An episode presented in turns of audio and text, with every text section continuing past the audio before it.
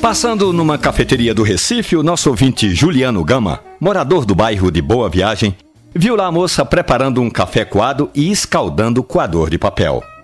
Juliano mandou um e-mail perguntando qual é a utilidade daquela água quente no coador antes de passar o café.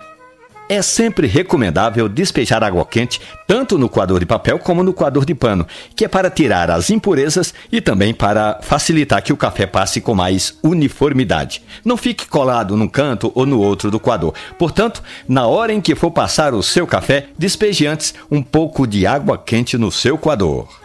Certamente, o seu café vai ficar mais saboroso. Na nossa página lá no Facebook tem essa e outras histórias do mundo do café. Anote aí o endereço: Café e Conversa.